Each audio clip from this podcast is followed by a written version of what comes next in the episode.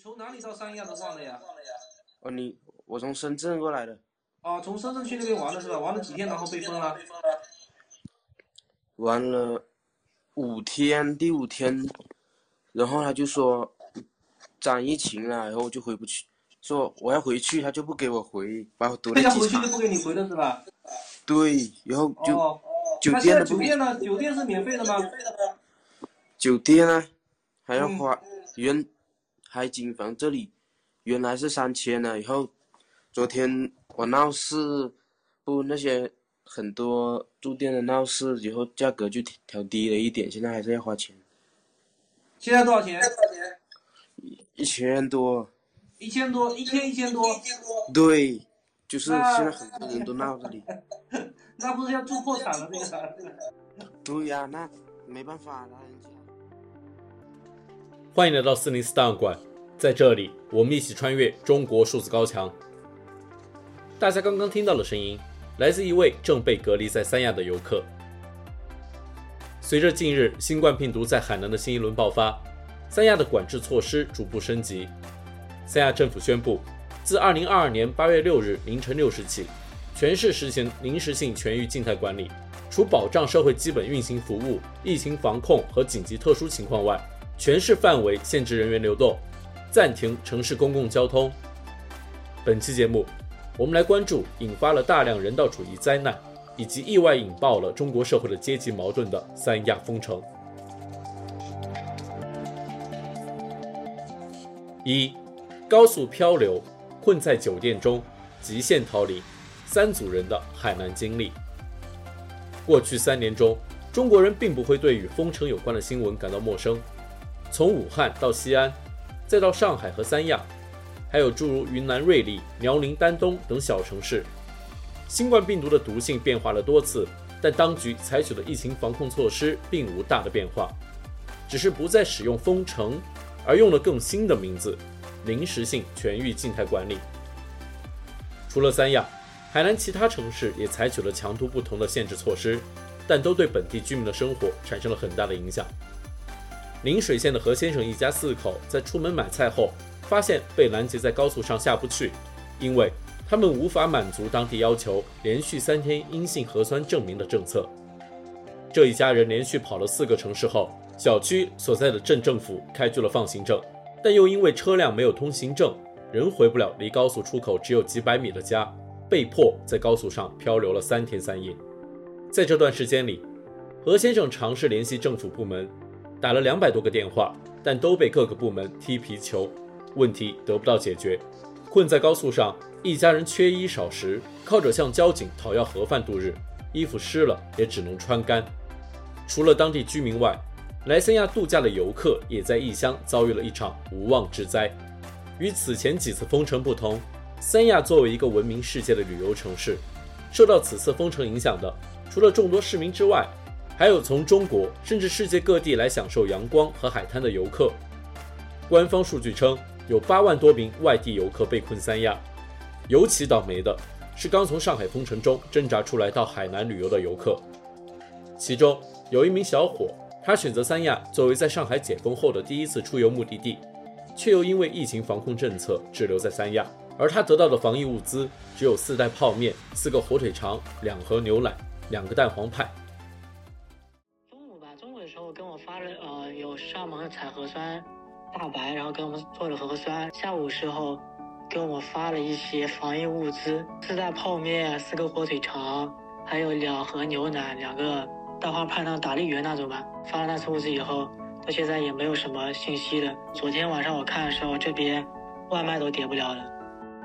我是七月八号入住的这边，到今天吧，应该就已经一个月了。但是我不知道后面后面是怎么回事，我也。也没人说，那个房东阿姨也没提后面续租呀什么问题。一些日用生活用品嘛，就包括吃的的话，还有点泡面，没啥矿泉水，就后面就可能只能喝那个自来水。我也问了一下那些给我们做做那个核酸的人，他们都说不知道，他们只负责核酸，然后我们也不知道联系谁，没人没没有联系的。也有幸运的游客能在封城之前逃离海南，只是过程同样惊心动魄。第一财经报道，一家大型公司的大约两百八十名员工八月三日到三亚团建，但很快海南的疫情防控形势开始紧张，旅行社紧急修改行程，更改酒店和餐馆安排，还要解决游客因为行程变更、酒店餐馆等级下降的怨言。最终，在八月六日，在海南限制有三亚旅行史的游客离开之前，踩点惊险离开。旅行社工作人员回忆说：“我们有一个工作群，这几天里面的信息是炸裂的。我一天平均要接一百个工作电话，协调各方事务。当机场送机导游最后给我发信息说，两百八十人团队全部客人上飞机正常起飞的时候，真的是接近上述新规定即将执行的时间点。我们真的是在最后一分钟让全部客人上飞机，安全离开了。”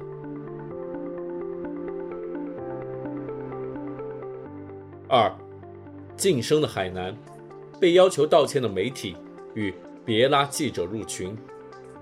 在严厉的新闻审查下，关于三亚封城和海南其他城市严厉管控的新闻并不算多，但依然有一些媒体在努力报道这场封控中的个体遭遇。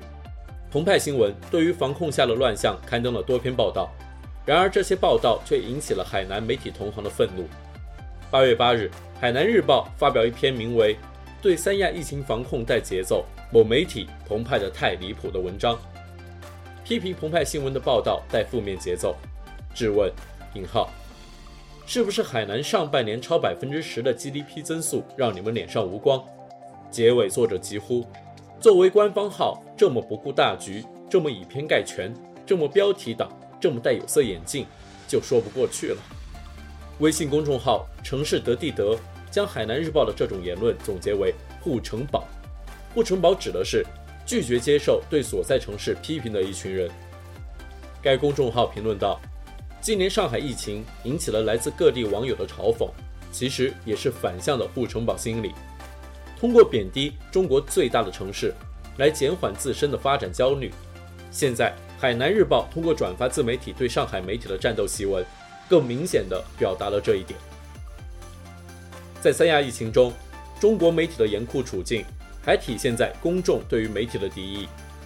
在流传的一张微信群“三亚武汉滞留同胞”聊天记录截图中，有群成员发言：“别拉记者进来，记者是为了流量的。”这张截图在网络流传。这位被困在三亚的武汉人对于记者的敌意，让很多网友感到荒谬。武汉疫情最初爆发时，很多新闻媒体利用短暂的相对自由的窗口期，发表了大量优秀的报道，让李文亮医生、艾芬医生和很多普通武汉人的故事被全国人所知。微信公众号旧闻评论对于这种转变感到无奈。作者在文章中写道：“可叹历史进程抵达现在，高喊着防记者的人已经有了质的变化，从掌权的人变成了无权的人，而从前那些害怕舆论监督的人，现如今。”正在口口声声防记者的小名声后，影子一般存在。前者不用亲自上阵堵截记者，因为后者懂事了，揣摩前者的心思，实做了。三，经济衰退下，旅游有罪吗？三亚封城舆论下的阶级矛盾。中国互联网上，网民对待三亚封城下被困的八万名游客的态度也产生了争议。一方面，游客们展开维权，要求早日回家，要求政府对于标价虚高、隔离下又只能提供有限服务的度假酒店收费进行限制或者提供补贴。一些滞留在机场的游客向三亚政府表达抗议后，三亚市的领导向这些游客做出了免费提供食宿等等承诺。在此呢，我表示歉意。第二呢，请大家相信。我们三亚市委市政府会妥善解决大家的各方面的问题。目前的方案是这样：我们市政府为大家滞留在机场的游客免费提供住宿，免费提供食宿。一会儿会有专车送大家到三亚湾的星级酒店住宿。请大家不要着急，按政府按我们机场工作人员的这个安排，有序的登车去酒店住宿。那么大家还有什么要求？我们专门有专班，我们还有专门有专班。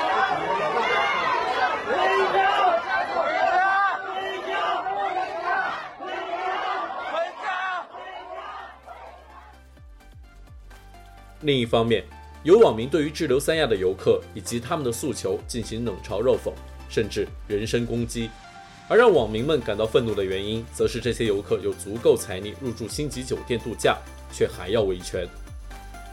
一位匿名知乎用户在问题引号三亚游客滞留，抖音为什么都在骂游客下留言，讲述了在中国疫情管控下，自己所在的公司已有三个月没有发工资，他没有钱支付房租，每天只有靠吃馒头、黄瓜度日。这位网民说自己没有住过酒店，没有吃过自助餐。想象不到什么人才会上班时间去旅游。他最后写道：“我只是单纯的想不明白，为什么他们像人，而我像条狗。”中国数字时代 CDT 致力于记录和传播中文互联网上被审查的信息，以及人们与审查对抗的努力。欢迎大家通过电报 Telegram 平台向我们投稿，为记录和对抗中国网络审查做出你的贡献。投稿地址，请见本期播客的文字简介。阅读更多内容，请访问我们的网站 cdt.media。